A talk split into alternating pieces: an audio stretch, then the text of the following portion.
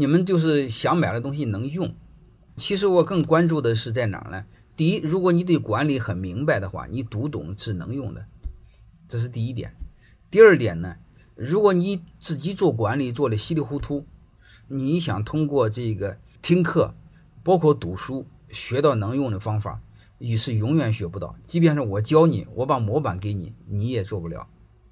我们对很多问题的理解不一样。你比如我多谈一点，我们这个民族最悲哀的一个现象，几千年来最悲哀的一个现象。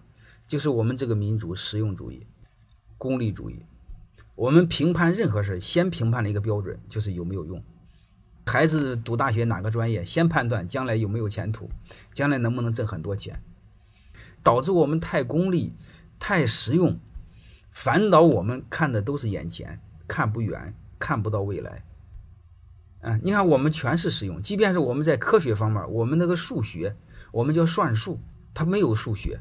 更没有几何学，我们的中国古代的数学是算术用的，盖房子用的，它全是应用层面的，纯理性、纯逻辑的探讨，我们在这方面没有，那任何学科几乎没有。这我们这个民族需要反思，我们每一个人也要反思。那你说我这么关注实用好用不好吗？它不行。你所谓实用的东西，它建立在一定的环境上。这个环境是随时会变，环境一变，实用的东西就不能用了。所以你会发现，你越学实用的，你会越学越累，越学越累，越不能用。如果更世俗，这儿有一句话叫“理论永远指导实践，但是实践是不能指导理论的”。你会发现，我可以指导老板怎么做管理，但是老板不能指导我怎么做管理。你们如果是做老板的、做管理的，管理的很多底层的东西你要懂，然后至于怎么能用呢？你自己尝试在应用中去做，然后你再学点别人的怎么做，然后慢慢的把你的理论和实践糅合起来，它匹配起来。现在我们太多的是什么呢？评价一个好的老师，哎呀，这老师讲的全是干货，一点理论都没有。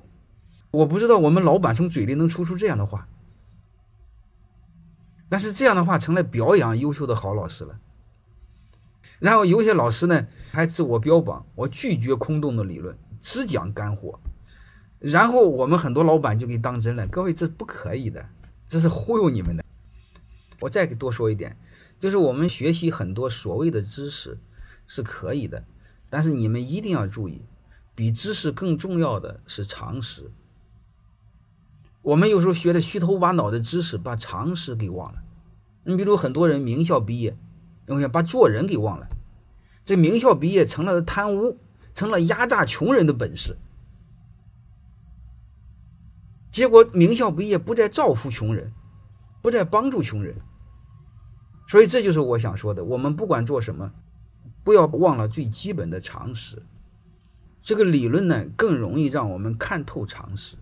你可以什么叫常识呢？就是知识之上的东西，有时候叫常识。你可以理解为很底层的东西叫常识。